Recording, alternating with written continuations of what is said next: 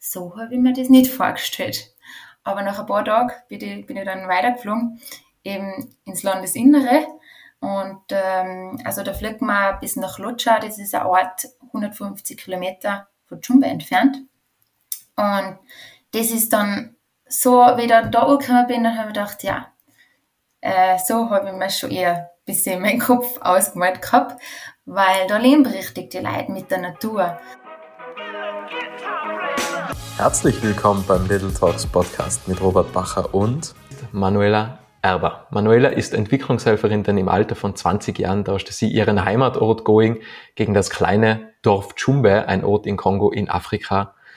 Und das Ganze war ja vor acht Jahren. Mittlerweile re realisierte sie elf Projekte und gibt sozusagen auch 70 Menschen in Chumbe Arbeit. Und ich bin jetzt gespannt, was Manuela alles zu erzählen hat und ich freue mich jetzt auf ein spannendes Gespräch. Hallo Manuela.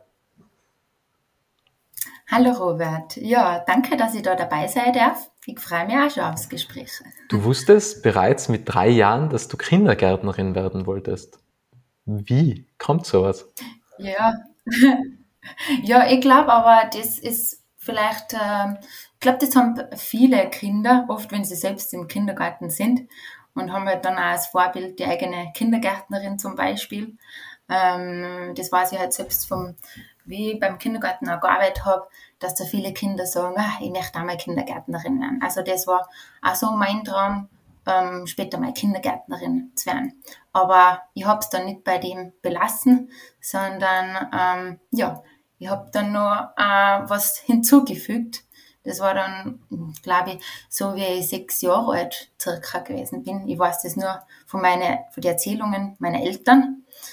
Die haben dann gesagt, ja, irgendwann habe ich halt begonnen zu reden, ich baue einen Kindergarten in Afrika auf.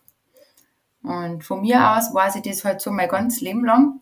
Das ist einfach so immer in mir drin gewesen. Und das habe ich dann mein ganzes Leben immer verfolgt, bis ich es dann zur Realität gemacht habe. Hast du das jemals in Frage gestellt? Also man erlebt ja dazwischen wahrscheinlich einiges und vielleicht bist du ja rausgegangen und hast auch anderen gesagt, schon in der Schule, was du, was du vorhast. Ähm, aber das stoßt ja nicht immer auf Bewunderung. Also wahrscheinlich kann es auch heißen, wie bitte?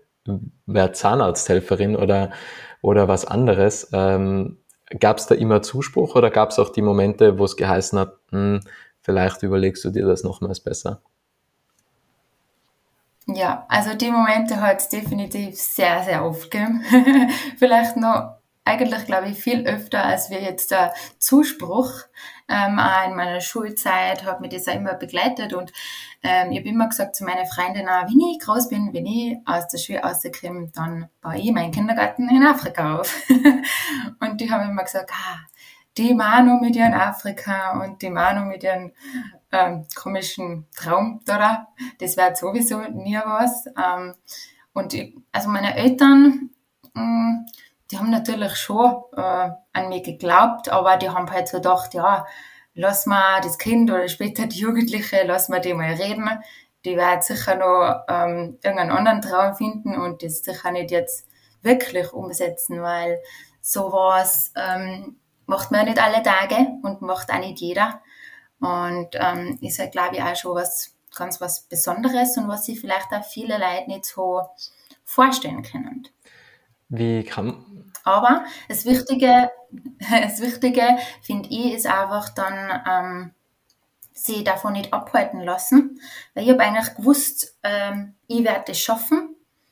Ich weiß, wenn ich mir ein Ziel setze oder wenn ich mir was vornehme, nach, und dann arbeite ich hart darauf hin, ähm, und dann werde ich das auch schaffen, auch wenn noch viel, so viele Herausforderungen kommen.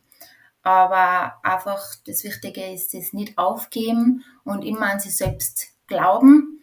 Und äh, ich glaube, wenn man sich was selbst vorstellen kann, ähm, ich will das und das erreichen und das und das schaffen, dann ist es auch möglich.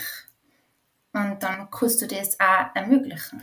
Wie hast du deine Ziele visualisiert? Also, wenn wir jetzt bei dem Kindergarten bleiben, wie sehr weicht der Kindergarten von der in deiner Vorstellung von der Realität jetzt ab. Weil wenn man sich ja ganze Zeit irgendetwas intensiv vorstellt, so diese Visualisierung, dann kommt es ja schon in den meisten Fällen relativ nahe, wie es dann in der Realität ausschaut. Ähm, es ist natürlich schwierig, weil ich bin in einem Bauernhof in Tirol aufgewachsen und hm, war auch dann davor noch nie richtig in Afrika. Also bevor ich in Kongo gereist bin, war ich einmal, aber das war in Tunesien, ein Urlaub, das ist, kann man überhaupt nicht damit vergleichen. Aber als Kind, äh, ja, da äh, hat man halt auch so irgendwie seine Vorstellungen, aber generell auch als Erwachsener. Man kann sich das, finde ich, nicht vorstellen, vor allem so wie es jetzt ist in Jumbe, also unsere Projekte, die wir jetzt haben, aber auch so, wie ich das erste Mal angekommen bin.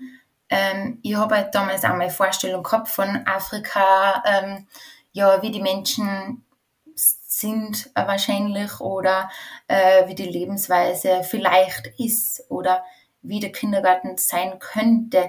Aber so wie es dann in Realität ist oder wie ich dann das erste Mal in Kongo angekommen bin, das war dann ganz anders als alles, was ich mir vorgestellt habe, weil ich war ja davor noch nie da. Es ist ein anderes Land, ein anderer Kontinent, andere Sprache, andere Kultur. Ähm, ich glaube, das, das, auch wenn man sich noch so sehr darauf vorbereitet, dann, äh, ja, kann man sich das nicht so vorstellen, wie das dann in Realität ist. Also das ist jetzt auch so bei unseren Volontären. Wir haben ja öfters auch Volontäre und Volontärinnen ähm, aus Österreich oder anderen Ländern, die euch kommen, um Fortbildungen zu geben. Und die haben natürlich auch sehr intensive Vorbereitung ähm, durch mich oder andere Mitglieder von unserer Organisation und wissen da schon viel. Aber was sie sich vorstellen, ist dann immer komplett was anderes, wenn sie dann ankommen. Weil das kann man sich einfach nicht vorstellen. So, vor allem in dem Dorf, wo ich bin, in Chumbe, das ist, ja, eigentlich kann man sagen, mitten im Nirgendwo. Und ähm, das kann man auch nicht, ich kann das auch schwer in Worte fassen, wie das da wirklich ist. Das muss man einfach sehen und erleben. Wieso Dschumbe eigentlich? Also Afrika ist ein sehr, sehr, sehr, sehr großer, großes Land, großer Kontinent. Ähm, warum Dschumbe? Also wie, wie, wie kann man sich die Auswahl vorstellen? Wie kommt man auf Dschumbe? Weil wenn es ein ganz, ganz kleines Dorf ist, also das sticht ja jetzt nicht wahrscheinlich auf der Landkarte heraus und dann sagt man, okay, das schaut ja verlockend aus. Ähm, wie, wie, wie, hat dich der Ort gefunden oder du den Ort? Hm Vielleicht beides. ähm, ja, also Chumbe ist so klar und so in der Mitte drin äh, vom Kongo, dass es echt nicht heraussticht. Und man findet es auch auf Google Maps nirgends, also ist sehr entlegen. Aber ich glaube, ähm, manche dann vielleicht sagen, ein Zufall, aber ich würde sagen, ja, ähm, ein bisschen Zufall, aber auch eigentlich ein gewollter Zufall oder irgendwie so, weil ich halt meine Vision gehabt habe. Ich war halt, ähm, später bin ich halt, habe ich die Ausbildung zur Kindergartenpädagogin gemacht in Innsbruck und da bin ich eigentlich immer zu verschiedenen Vorträgen von unterschiedlichen Organisationen, vor allem Hilfsorganisationen, die irgendwo eine Südamerika, aber vor allem Afrika, in irgendeinem Land, ähm, was bewirken, gegangen. Und das hat mich halt immer sehr interessiert. Ich habe ähm, irgendwann hat eine Freundin von meiner Mama, die wohnt in Uttendorf in Salzburg, und die hat da erzählt, ja, da gibt es einen Pfarrer äh, aus dem Kongo und der erzählt da irgendwas von seinem Ort. Und ich bin durch, durch Afrika interessiert, ich konnte da mal hinkommen und dort zulassen. Und dann bin ich noch mitgefahren damals, da war ich 17 Jahre alt, bin mit meinen Eltern hier und das war dann so eine kleine, kleine Tiershow im Prinzip. Da waren höchstens zehn äh, Besucher da, inklusive uns. Und der hat so ein paar Fotos von seinem ähm, Ort gezeigt und da, wo er aufgewachsen ist, das ist Chumbe. Dadurch bin ich dann auf Chumbe gestoßen und das hat mir eigentlich schon gut gefallen. Ähm, und Kongo, ich habe davor auch nicht viel über den Kongo gewusst, aber das war dann schon sehr interessant für mich und hat mich auch begeistert. Und nach, dem, äh, nach der Dia-Show habe ich eigentlich aufgezeigt und zu dem gesagt, ja, ich möchte da gern hin und ich möchte da gern meinen Kindergarten aufbauen.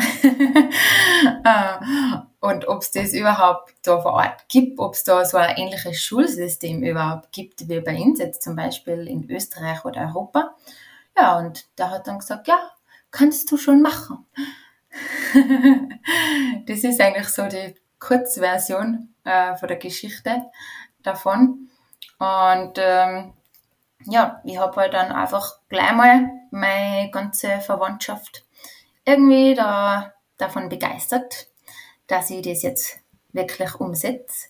Und ähm, ja, und auch meine Freunde und allen davor, davor erzählt, habe mich da auch vorbereitet, ähm, war dann auch in Frankreich, ähm, also Bär zum Französisch lernen. Im Kongo reden sie ja Französisch. Und äh, dann bin ich das erste Mal 2013 dann im Jänner äh, mit dem Pfarrer nach Dschumbe geflogen. Also da, da war ich dann 20 Jahre alt.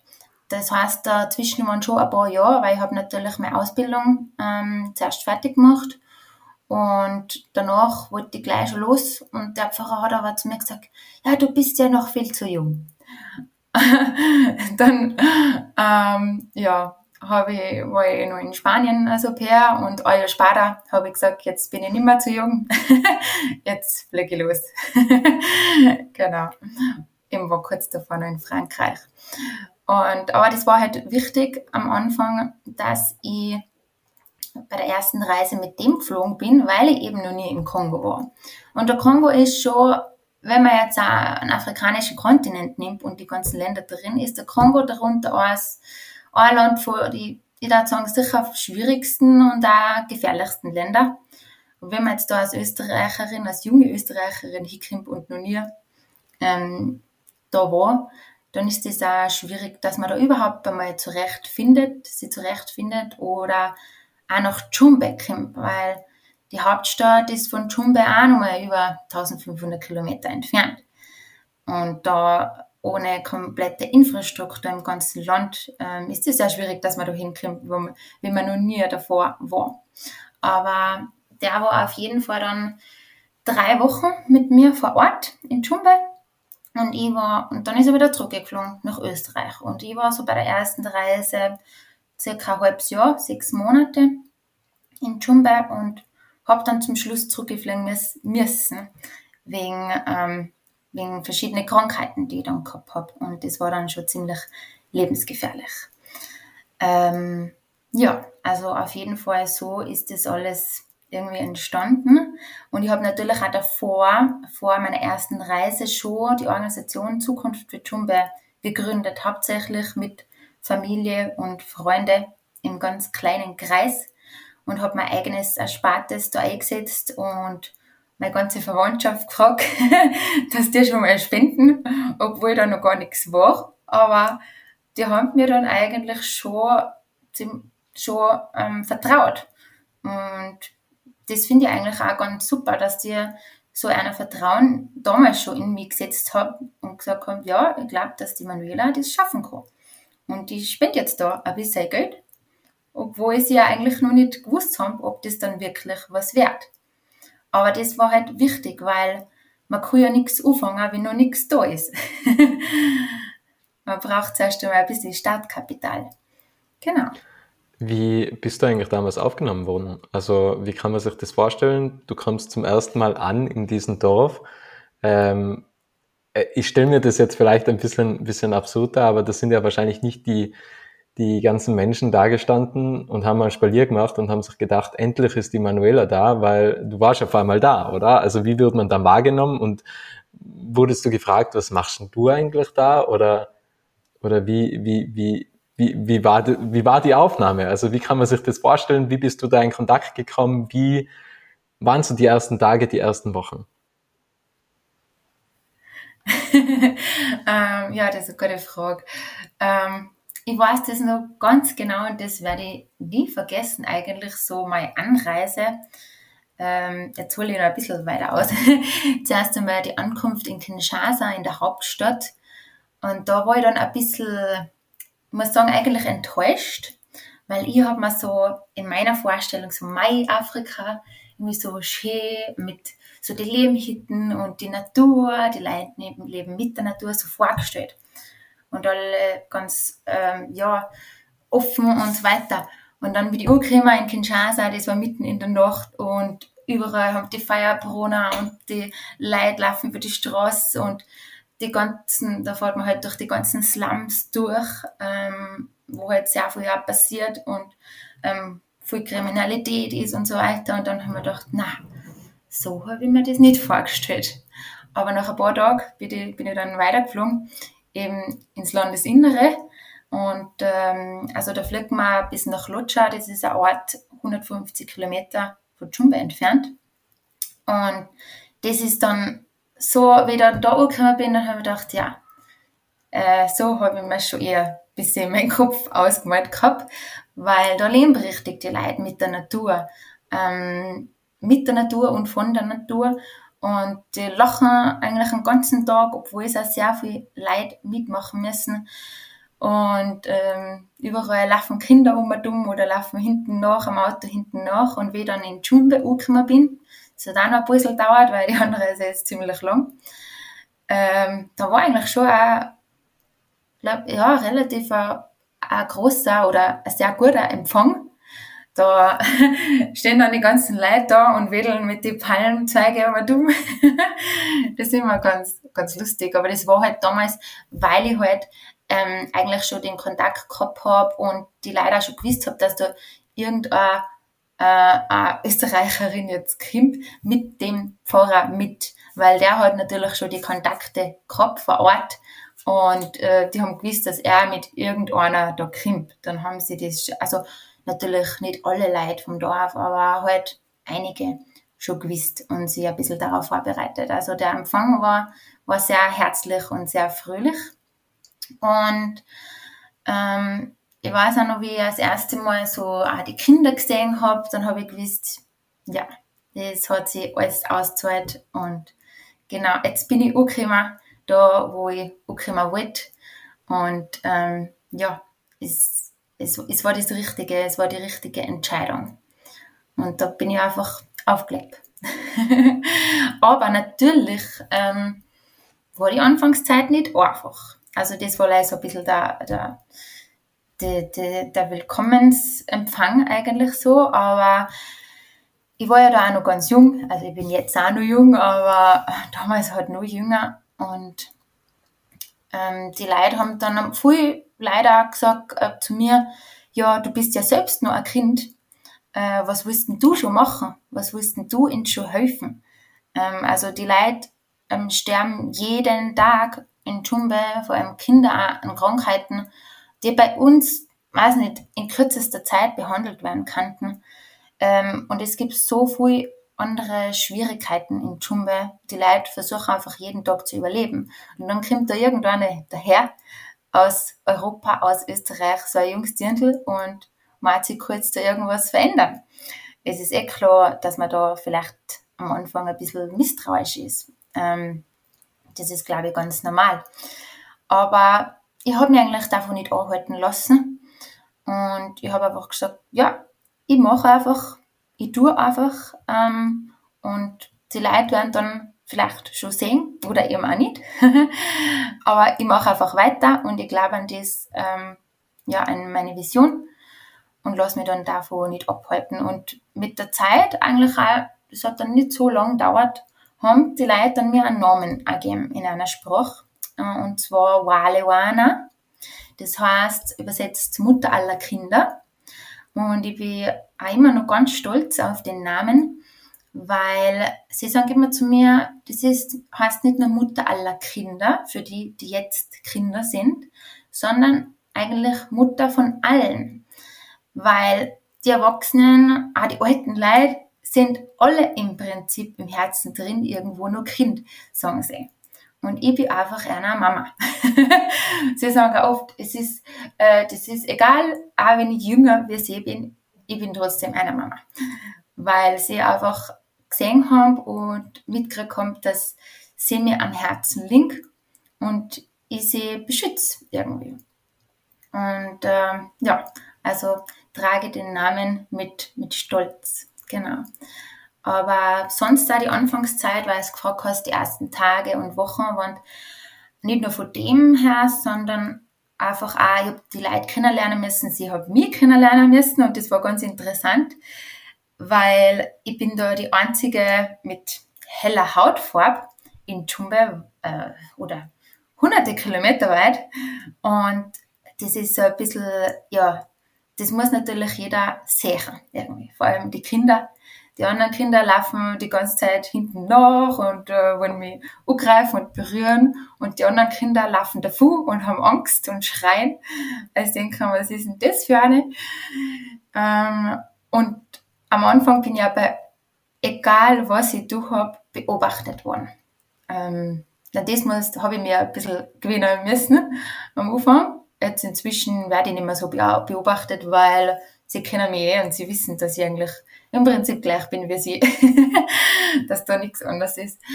Aber am Anfang, wie ich gegessen habe, wie ich geredet habe, wie ich gegangen bin, wie ich tanzt habe, alles war interessant und da hat man am Anfang einmal keine Zeit für sich und um allein zu sein oder mal privat vielleicht das irgendwie zu verarbeiten, sondern es sind immer Leute um dumm. Und das ist schon ganz was anderes wie jetzt da bei uns in Österreich. Also wir sitzen jetzt auch da, du sitzt bei dir daheim und ich sitze da bei mir und wir sind da allein. Jeder hat auch seine Zeit eigentlich, dass er mal allein sein kann.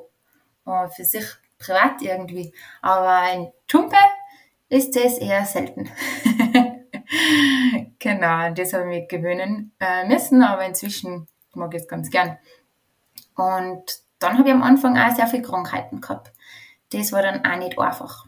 Aber da haben mich dann auch immer wieder eigentlich die Kinder motiviert und haben mir gedacht, man, die Kinder wachsen mit den Krankheiten auf, von Baby, von Geburt an und die können auch nicht jammern. Und kann jetzt da nicht eure Creme und mein ganzes Leben eigentlich so die Vision haben und dann werde ich krank und dann sage, dann fange ich jammern an.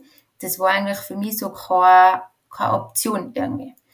Das, das Aufgeben, auch wenn es nur ähm, so schwierig war. Wie, also war der Gedanke aber schon immer da, wo du die Krankheiten bekommen hast, dass du jetzt nicht einfach jammern kannst oder war das schon einmal auch so kurz der Moment, wo du da gedacht hast, oh, also das ist ja schon so, also wenn man etwas wirklich will, kommt halt mir vor, kommen immer mehr Widrigkeiten, ähm, die was man halt dann einfach überstehen muss.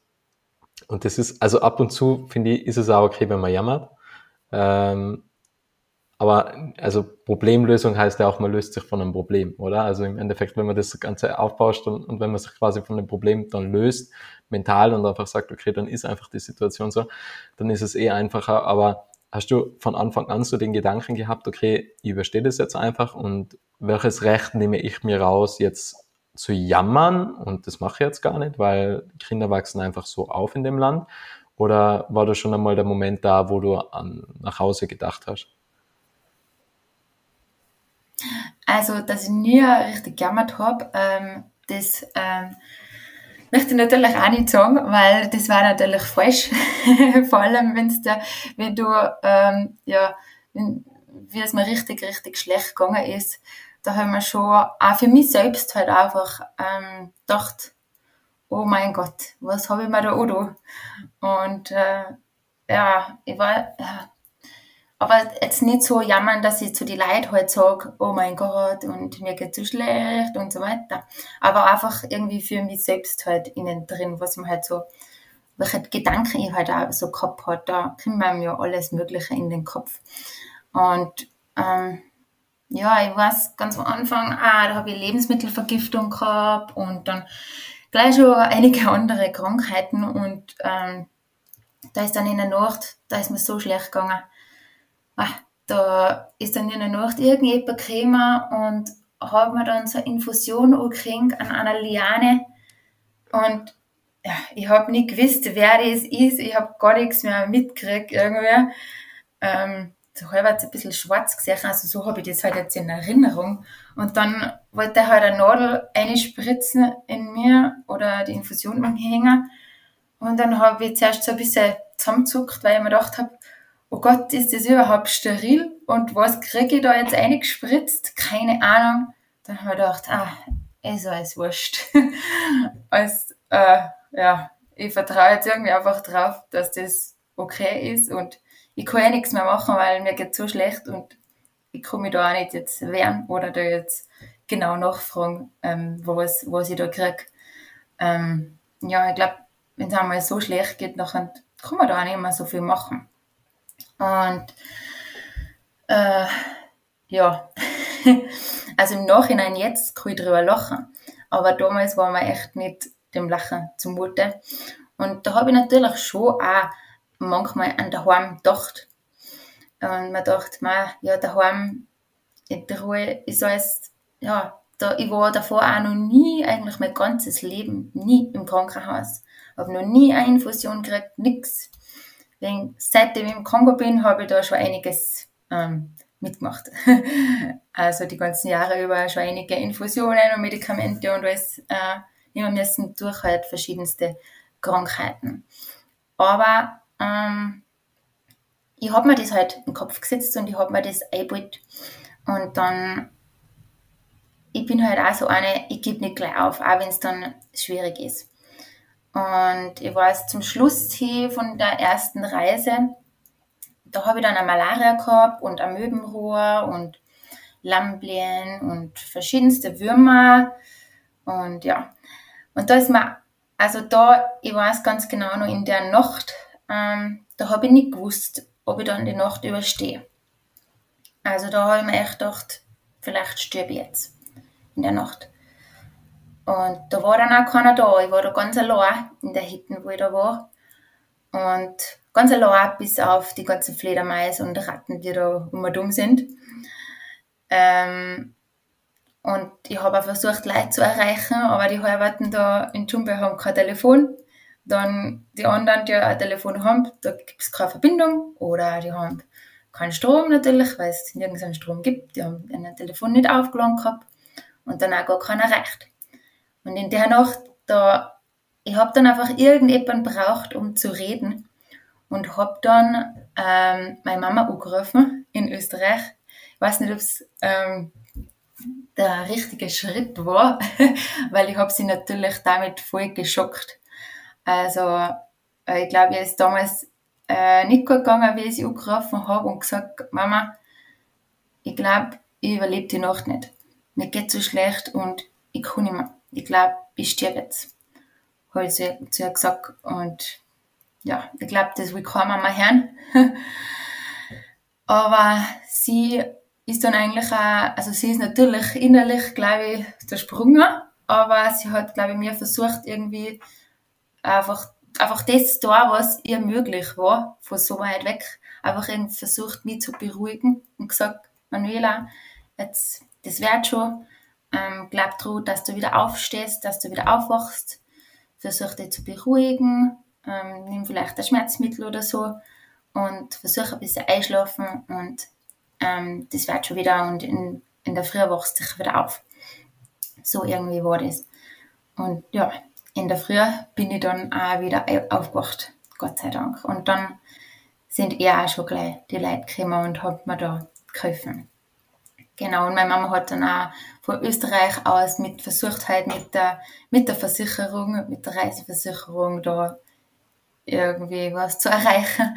Aber das war dann auch äh, schwierig in Tschumbe, weil die haben dann gesagt, äh, ja, Wissen Sie, wo, wo Sie überhaupt sind? haben sie dann gesagt. sie sind im Nirgendwo. Wir haben das nachgeschaut. sie sind im Nirgendwo. Keiner kann sie retten. Haben sie dann gesagt. Ja. Aber dann bin ich halt vor Ort auch behandelt worden und ich muss sagen, jetzt durch die Jahre weiß ich auch, dass sie vor Ort vor allem äh, mit Malaria oder die Krankheiten, die halt immer, die sie halt immer haben, ähm, dass sie sich da richtig, richtig gut auskennen, weil die behandeln das, behandeln das jeden Tag. Ähm, und ähm, da war ich dann, glaube ich, schon in, in guten Händen, da ich sagen. Und bin dann erst so circa nach zwei Wochen, wie ich dann, zwei, drei Wochen, glaube ich, wie dann ein bisschen stabiler war, bin ich dann ähm, erst heimgeflogen. Es gibt ja mittlerweile mehr als wie einen äh, Kindergarten in Dschumbe. Also du bist da quasi mit dem Ziel und mit der Intention nach Dschumbe gereist, gefahren, gereist, sagen wir mal so, geflogen, ähm, um einen Kindergarten zu bauen. Aber es gibt ja mittlerweile viel, viel mehr Projekte. Und was mich, mich jetzt interessiert, du warst ein halbes Jahr da, du hast ja dann, hast du gesagt, okay, kurz zurück müssen. Ähm, wann wurde so der Kindergarten realisiert und wie ging es dann weiter mit den nächsten Projekten? Also wie, wie kann man sich das vorstellen? Und was mich jetzt auch aufgrund der Geschichte interessiert, hat sich da auch die Gesundheitsqualität jetzt gesteigert, weil du bist ja acht, neun Jahre jetzt mittlerweile in Chumbe, wurde da auch einiges gemacht, weil ähm, hat, also was hat sich alles auch verbessert? Mhm, genau, also es hat sich natürlich in der Zeit inzwischen viel verbessert, aber es ist noch sehr viel zu tun. Ähm, äh, es sind übrigens in der Zwischenzeit jetzt schon fast zehn Jahre. Also 2012 habe ich die Organisation gegründet, äh, Zukunft für Jumbe, aber dann im Januar 2013 bin ich das erste Mal ähm, gekommen nach Jumbe. Auf jeden Fall war das damals so, wie die Organisation in Österreich gegründet hat, hat mir damals der, der Pfarrer eigentlich aus Jumbe dann auch schon geholfen, hat gesagt, ähm, der Kindergarten muss man natürlich, der kann nicht einfach anfangen, wenn ich jetzt komme und ich will jetzt fangen an. Ähm, man muss dann natürlich nach die Gesetze im Land auch gehen. Ähm, man braucht da die Dokumente und man muss das auch, man muss das Kindergartenjahr auch so beginnen, wie es halt im Kongo beginnt, auch im September. Und der hat mir am Anfang eigentlich geholfen, dass er eigentlich von seiner Familie so ein Grundstück halt zur Verfügung gestellt hat und eine kleine, mit dem Anfangsgeld, das ich eigentlich so ähm, gesammelt habe, so eine kleine Lehmhütten draufbaut und gleich schon ähm, eigentlich 32 ähm, Kinder, hauptsächlich Halb- und Vollweisen, aufgenommen ähm, durch seine Kontakte halt vor Ort. Also das war dann schon wichtig. Ich bin da sehr dankbar, ähm, dass ich so ein Anfangs, so eine Anfangshilfe auch gehabt habe. Ähm, ich möchte aber auch dazu sagen, ähm, dass in der Organisation kein, ähm, keinen religiösen Hintergrund hat, dadurch, dass der Kontakt vom Pfarrer entstanden ist. Wir sind eine komplett unabhängige Organisation und ähm, mit, also nach, nach meiner ersten Reise hat sie der Kontakt auch, wie soll ich sagen, ähm, haben wir uns ein bisschen auseinandergelebt, weil ich gesehen habe, wir haben verschiedenste Denkweisen. Aber trotzdem, ähm, dadurch bin ich heute da gekommen. Ähm, also das heißt, wie ich nach, dann im Jänner nach Dschungel gekommen bin, war da eigentlich schon der Kindergarten da. Das war, heißt, es waren zwei Kindergärtnerinnen und so eine kleine Lehmhütten, winzig klar, und da ein paar Kinder drin. Und von dem habe ich dann eigentlich so aufgebaut. Dann ähm, habe ich halt dann mir das ein bisschen angeschaut, mitgemacht und geschaut, was halt, ja, wie das halt da unten so anläuft und was da vielleicht ähm, notwendig sein könnte. Und gleich mal eben auch gesehen, dass ja die Kinder ähm, daheim auch nichts zum Essen haben ähm, und sehr viele unterernährt sind. Das heißt, es muss was zum Essen geben und habe dann geschaut, dass wir da Küchinnen einstellen und einfach da unten in Jumbe wird sowieso immer am Lagerfeuer gekocht. Inzwischen haben wir auch Solarkocher, aber dass da ein bisschen was gekocht wird jeden Tag, dass die Kinder Mahlzeit haben. Und dann waren die Kinder, also es hat von Anfang an keine einzige Woche gegeben, wo kein Kind krank war. Und die Familien ähm, oder Bezugspersonen für die Kinder können sich einfach keine medizinische Behandlung leisten. Und natürlich die Qualität von der medizinischen Behandlung, äh, wenn man es mit Österreich vergleicht, ist gleich null. Aber ja, äh, oder ja, ein ganz kleines bisschen was da. Auf jeden Fall habe ich dann gleich gesagt, ja, bauen wir da eine kleine Krankenstation auf und das war, das war dann einfach auch wieder ein Lehmhütten. Das habe ich mit den Leuten vor Ort gemacht.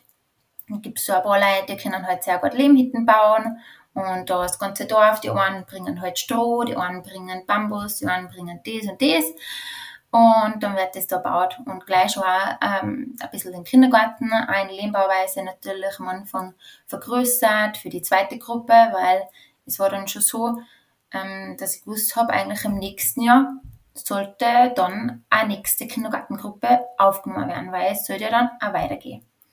Das heißt, die, ähm, die, die erste Kindergartengruppe geht dann ins zweite Kindergartenjahr und eine neue Kindergartengruppe wird aufgenommen, weil normal im Kongo ist es auch so, dass es drei Kindergartenjahre sein sollten, von Gesetz her. Es ist aber in der Realität immer anders oder meistens nicht so.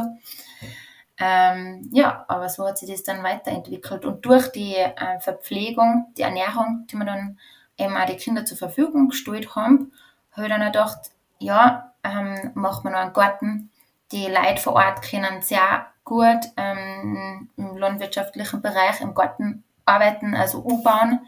Und da ähm, habe ich dann gleich auch eingestellt, Frauen, die einfach als Gärtnerinnen arbeiten. Und mir war es einfach wichtig, auch von Anfang an, dass wir uns immer halt ein bisschen schrittweise immer mehr bis sich selbst versorgen durch die verschiedenen Projekte.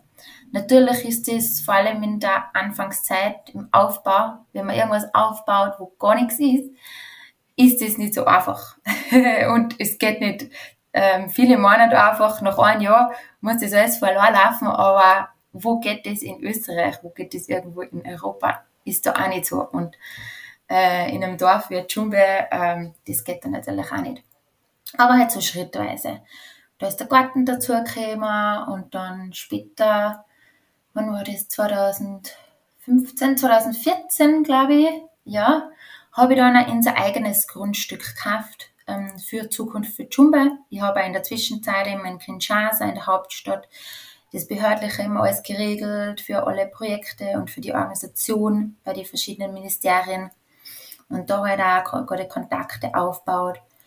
Auf jeden Fall habe ich, habe ich da dann unser eigenes Grundstück gekauft. Das war damals 4,5 Hektar, das erste. Und da haben wir dann ähm, durch äh, große Sponsoren ich dann das erste die erste fest, feste Bauweise starten können. Das heißt, die Grundschule in Ziegelbauweise. Das hat auch länger heb. Aber alles auch vor Ort hergestellt. Also, das ist mir ganz wichtig in unserer gesamten Organisation, dass wir mit lokalen Materialien soweit halt möglich arbeiten, dass wir die lokale Wirtschaft ankurbeln und die Leute vor Ort Arbeit geben, Arbeit schaffen, ähm, weil ich denke, dass eigentlich nur das so an, von, von, von der Nachhaltigkeit her der, ja, ein guter Weg ist. Und so hat sich dann immer alles weiterentwickelt. Dadurch, durchs Bauen sind dann eben Bauarbeiter dazugekommen und dann braucht man halt auch noch Möbel. Dann habe ich Tischler dazu genommen, haben wir inzwischen unsere eigene Tischlerei. Dann braucht man Vorhänge zum Beispiel oder ja, auch mal Kleidung für die Kinder. Und da gibt es ja tolle afrikanische Stoffe, deshalb habe ich dann Schneiderinnen dazu genommen und dann eine Nähwerkstatt einfach aufgebaut mit denen, äh, die einfach Sachen für vor Ort nähen, aber auch inzwischen halt viele Produkte, äh, Kleidung vor allem nähen, die ich dann nach Österreich mitnehme und da verkaufe. Und so hat sich alles weiterentwickelt. Ähm, was haben wir denn noch? ich muss jetzt immer überlegen, weil es schon so viel ist. Ähm, also letztes Jahr haben wir dann unsere erste Trinkwasserbohrung gemacht, inzwischen schon drei. Das ist also eines von den ja, wichtigsten Projekten eigentlich, da ich sagen, oder vielleicht das Allerwichtigste, weil Wasser, ähm, Wasser ist einfach Leben, ohne das geht gar nichts.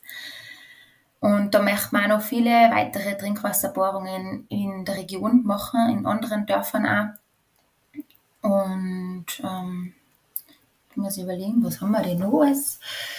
Vom sanitäre Anlagen ähm, und noch eine Werkstatt, so eine, so eine Traditionswerkstatt nennen wir das, weil einfach äh, das Wichtige ist, dass das traditionelle Wissen bewahrt wird, finde ich. Sie haben, sie, sie haben so ein großes Wissen in Tumbe oder der Region. Zum Beispiel, sie können einen ganzen ähm, Stuhlflechten mit lernen, sie können so sowas wie mir im Möbelgeschäft kaufen, so ein Rattan-Möbel. Das machen sie alles per Hand und natürlich nicht so mit Plastik, sondern mit echten Naturmaterialien. Und wir können da ein Foto zeigen und dann machen die das. Und das ist einfach so, so super und so viel wert. Aber leider geht das ganze Wissen vor Ort verloren. Und ähm, es wird nicht mehr, also von den älteren Personen an die Jüngeren nicht weitergeben, weil weil einfach das anscheinend für sie ähm, nicht mehr wertvoll ist, weil das ja eher alltaggebrachtes Wissen ist und derzeit wollen sie lieber irgendwas haben, zum Beispiel aus Plastik, lieber Plastikstühle ähm, aus China zum Beispiel oder Plastikgeschirr aus China oder irgendwoher, als wir einer, einer, einer Schalen, die sie selbst töpfern oder einer Stühle, die sie aus Lianen herstellen. Und das bringt natürlich auch viele andere ähm, Konsequenzen dann mit sich an Müll, ähm, der da produziert wird, auch Arbeit, die verloren geht, weil die Leute haben ja dadurch dann keine Arbeit mehr. Ähm, oder einfach, dass das, das, das, was sie kennen, das traditionelle Wissen, einfach auch keinen Wert mehr hat. Und ich finde wichtig, dass das wieder aufgelebt wird und einer zeigt wird, dass was sie, das, was sie haben, ist ja super und ähm, man muss das nur weiter, weiterhin einsetzen. Jetzt habe ich wieder viel geredet, wieder weit ausgeschweift, ähm, aber eigentlich hast du mich auch gefragt wegen der medizinischen Versorgung. Fällt mir jetzt nur ein. Die ist inzwischen bei unserer Krankenstation jetzt schon ein bisschen besser geworden natürlich. Wir haben inzwischen auch Ultraschallgerät und Mikroskope, ähm, verschiedenste medizinische Gerätschaften halt. Natürlich noch weit nicht das, was, was wir haben, äh, was wir brauchen würden. Deshalb ist auch unser nächstes großes Projekt ein Krankenhausbau. Ähm, das wird dann überhaupt das allergrößte Projekt, ähm, das wir bisher auch haben, weil Krankenhaus, ein Krankenhaus aufbauen ist halt natürlich ganz eine andere Dimension als wie eine Schule aufbauen. Im Krankenhaus muss man auf so viel mehr ähm, achten, als wie zum Beispiel bei einer Schule. Da muss natürlich alles, alles passen und ich weiß, wenn ich äh, ich habe immer gesagt, wenn ich ein Krankenhaus aufbaue, dann möchte ich da nicht einfach irgendein so, ja, halbwegs gescheites, sage ich jetzt mal, machen, sondern das soll dann schon was richtig gut sein. Es ist natürlich dann nicht so wie jetzt in, auf österreichischen Standard, das wird es nie sein, aber ähm, so für den Kongo oder für die Region passend, aber dass die Krankheiten behandelt werden können, die sie immer haben und dass nicht die Leute einfach umsonst sterben müssen jeden Tag und dass nicht zum Beispiel so viele Frauen bei der Geburt sterben müssen oder durch ähm, Fehlgeburten und neugeborene Kinder, was ja in Chumbe ähm, sehr, sehr häufig vorkommt. Also das Krankenhaus wird spezialisiert auf Frauen und auf Kinder, weil das eigentlich die Bevölkerungsgruppe ist, die also am wenigsten versorgt werden für die am wenigsten geschaut wird eigentlich im Prinzip. Und die halt auch am meisten Krankheiten ausgesetzt sind oder medizinischen ähm, Schwierigkeiten, wie zum Beispiel durch die Geburt, durch Schwangerschaft und so weiter. Ja, und damit werden wir dann ähm, die medizinische Versorgung schon in der gesamten Region sehr, sehr ähm, groß ähm, verbessern.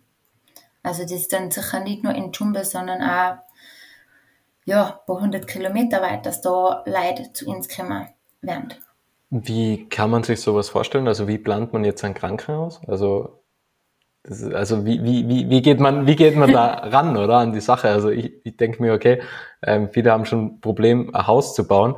Ähm, und du sagst, okay, ich baue in Kongo ein Krankenhaus. Also wo, wo fängt man da an? Ähm, weil da gibt's ja so viele Dinge wahrscheinlich zu beachten und allein schon, also wie, wie wird das dann auch umgesetzt, oder? Also vom, vom Bau her selbst, wer macht die Architektur, weil, also ich glaube, das ist halt dann schon auch wichtig. Ähm, und, und wie setzt man dann sowas um eigentlich? Also wo fängt man an, wo hört man auf? Mhm. Woher bekommst du die ganzen Geräte dann? Ja, gute Frage. Ähm, ja, da gibt es natürlich so viel zum Beachten und man muss ja, auf alles Mögliche schauen und alles Mögliche planen. Aber das Wichtigste ist, wo man anfängt, vor Ort, mit den Leuten, ähm, gemeinsam. Ähm, das Projekt Krankenhaus oder medizinische Versorgung ist ja eigentlich nicht durch mich entstanden, sondern durch die Leute entstanden. So entstehen alle unsere Projekte im Prinzip einfach durch den was gebraucht wird und was, ja, was ich halt auch vor Ort sehe, aber dann ich mit den Leuten vor Ort besprich und die Leute mir eine Rückmeldung geben, ähm, sagen, dass sie sagen, äh, ja, ähm, ich weiß so viele Leute zum Beispiel, die operiert werden äh, oder operiert worden sind ohne Ultraschall oder irgendwas. Da sind die Frauen aufgeschnitten worden, die ganze Bauchdecke, alles. Dann wird eingeschaut, man findet nichts wieder zu, danach Kranksinfektionen und so weiter. Also es fehlt da schon an allem Möglichen. Die Leute werden am Boden operiert, am Lehmboden oder wo gar nicht einmal irgendein Dach ist. Und ähm, sie wissen das halt auch, dass die medizinische Versorgung nicht gut ist. Es werden Spritzen, Nadeln, die gleiche Nadel für 10, 20 Leute verwendet, weil halt das Geld nicht da ist, dass man sie, äh, äh, dass man für jede Person eine eigene Nadel benutzt. Ähm, und da sagen die Leute dann schon, ähm, die medizinische Versorgung, das ist das Wichtigste. Ähm, Manuela, kannst du da, kannst du da was machen? Ähm, wir brauchen unbedingt ein Krankenhaus, wir brauchen unbedingt irgendwas, wo wir gescheit versorgt werden. Ähm, und dadurch ist es halt einfach entstanden und so fängt man an. Und dann ähm, ist es halt auch von der Planung her eigentlich auch vor Ort immer. Das heißt, mit den Leuten zuerst einmal mit der Bevölkerung, mit unseren Mitarbeitern, mit den Bezugspersonen für die Kinder besprechen, was haben sie für Ideen, für Vorstellungen und dann aber auch mit dem, ähm, mit dem medizinischen Personal, das wir haben, aber medizinisches Personal, auch das in Chumbe oder der Region gibt. Und da gibt es auch vom Gesundheitsministerium im Kongo gibt's da eigenes Büro. Also wenn man sagt Büro, dann äh, ist das einfach so ein Tisch und ein Blatt Papier und ein Stuhl irgendwo in der Lehmhütte. Aber da gibt es auch Inspektoren und da gibt es auch Vorschriften, wie man zum Beispiel so ein Krankenhaus aufbauen sollte oder wie ein Krankenhaus von den Dimensionen sein sollte, was da drin ähm, sein muss an Gerätschaften oder so. Es ist auf Papier, steht alles da und ähm, man kriegt da auch also ich habe da zum Beispiel also so ein, wie sagt man da, Handbook eigentlich, ähm, wo das halt drinsteht, auch für die Dimensionen, es muss so und so groß sein und so weiter. Und ähm, genau, deshalb weiß man das von da aus auch schon. Und dann ähm, halt, und dann ist wichtig auch die Dokumente vom, vom Ministerium, vom Gesundheitsministerium in Kinshasa, das einholen. Und da kriegt man dann auch noch viele Vorschriften äh, vorgeben.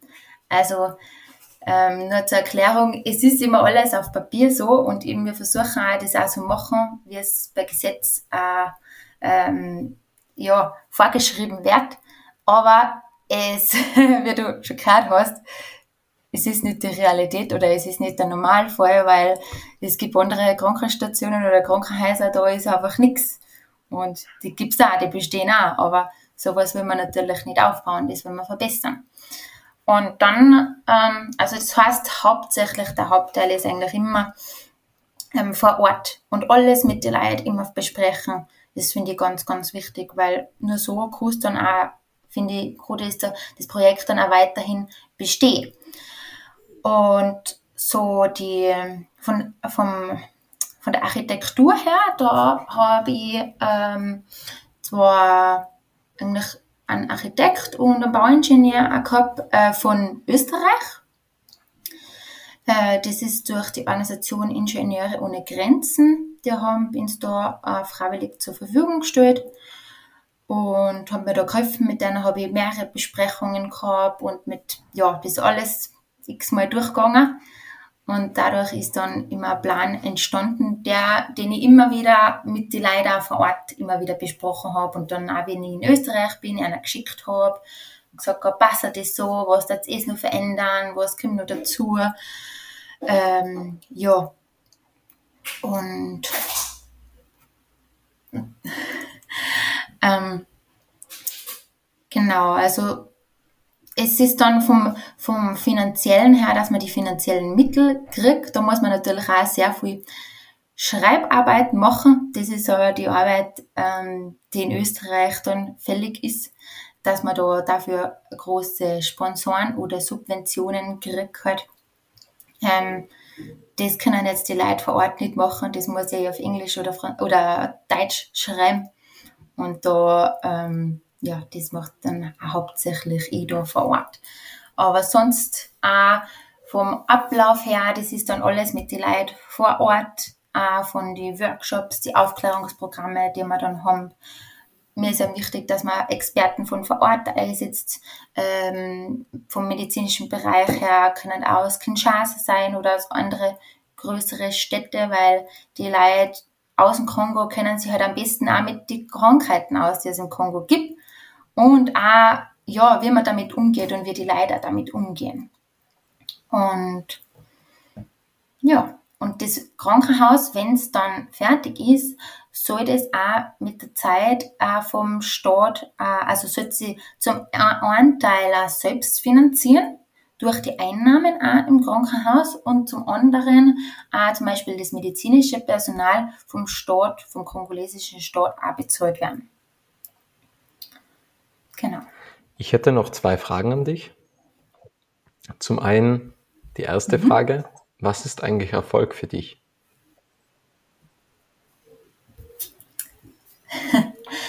Was ist Erfolg?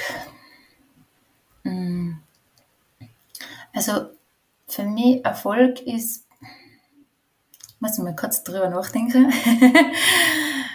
ja, einfach, wenn man was erreicht, was man sich vornimmt,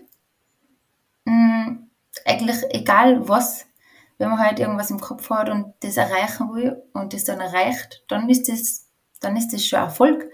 Aber in meinem Bereich, da ich jetzt sagen, vor allem für mich richtig Erfolg ist, wenn ich, wenn ich weiß, das Kind hat jetzt überlebt und das war jetzt schon gestorben, wenn ich nicht unsere Projekte oder wir nicht unsere Projekte da hätten zum Beispiel. Wenn wir nicht die Krankenstation hätten, dann weiß ich, das Kind war jetzt gestorben und jetzt steht es dann in mir und lacht mich an. Das ist eigentlich für mich Erfolg. ja. Schön. Die letzte Frage, es ist immer dieselbe Frage. Was möchtest du noch sagen, Manuela? Äh, was möchte ich noch sagen? Möchte sagen, dass einfach die Leute, die das hören, möchte sagen, dass sie an eure Träume glauben sollen ähm, und einmal was riskieren sollen. Ähm, weil nur wenn man was riskiert, dann kann man auch was erreichen. Einfach, dass man sich traut, aufsteht und tut.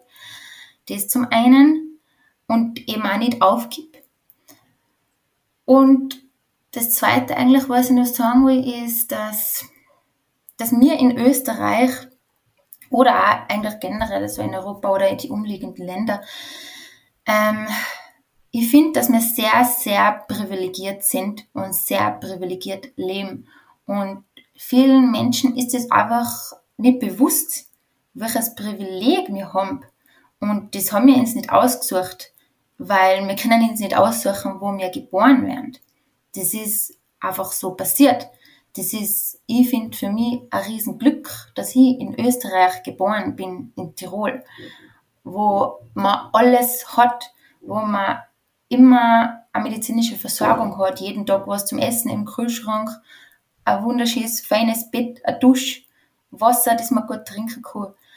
Ähm, ja, und ich möchte einfach sagen, dass, dass man, dass einfach einem das bewusst ist, in welcher, wie gut das uns geht und dass es nicht Normalität ist, dass es uns so gut geht, sondern sehr, sehr viele Leute auf der Welt haben das einfach nicht.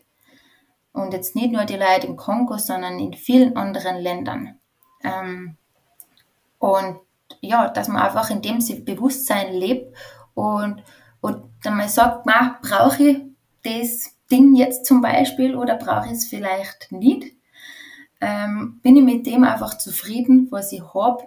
Brauche nicht immer mehr und mehr, zum Beispiel an Materialien, sondern einfach ja die Zufriedenheit mit dem, was man hat und finde das einfach das Schönste ist ja so die, die sozialen Kontakte, die man hat, die Freunde und die Familie und das auch zu schätzen, anstatt vielleicht immer an, an den Materialismus unser, die ja in unserer Gesellschaft, ähm, die unsere Gesellschaft komplett eingenommen hat, ähm, zu denken, zum Beispiel. Also ich glaube, die zwei Sachen da ich so mitgeben. Dankeschön. Vielen, vielen Dank. Es war ein sehr inspirierendes Gespräch. Ich musste zwischenzeitlich ein wenig durchdenken äh, oder zurückdenken, wie ich mich selbstständig gemacht habe. Das war mit 21 Jahren und hatte da schon eher Sorge und Bammel und natürlich macht man sich äh, viele Gedanken. Man übersteht das alles, aber ich denke mir, okay, du bist mit 20 Jahren einfach ähm, ab nach Afrika und hast da alles Mögliche überstehen müssen, so mehr oder weniger. Das ist dann schon sehr inspirierend, wenn man auch mal solche Seiten hört und sieht. Und ich meine, in unserer Gesellschaft, wie du gesagt hast, Kapitalismus, man schaut ja immer Gewinnmaximierung und wie kann man den Umsatz steigern und wie kann man wachsen und wie kann man mehr Mitarbeiter einstellen. Aber da sieht man einfach, man, wie, wie schön es ist, wenn man etwas zurückgeben kann. Also man muss nicht alle Spiralen durchlaufen, bis man ganz oben ist an der Reichtumsgrenze und sagt, okay, ich habe jetzt meine 100 Millionen oder meine Milliarde und jetzt kann ich etwas zurückgeben, sondern man kann immer etwas zurückgeben. Und vielen, vielen Dank nochmals dafür. Danke. Ja, ich sage auch vielen Dank. Es war für mich ähm, ein sehr tolles Gespräch und es hat mich sehr gefreut. Es freut mich sehr, dass du das Interview bis zum Ende angehört hast und wenn du keine Folge mehr verpassen möchtest, dann abonniere jetzt Little Talks in deiner Podcast-App.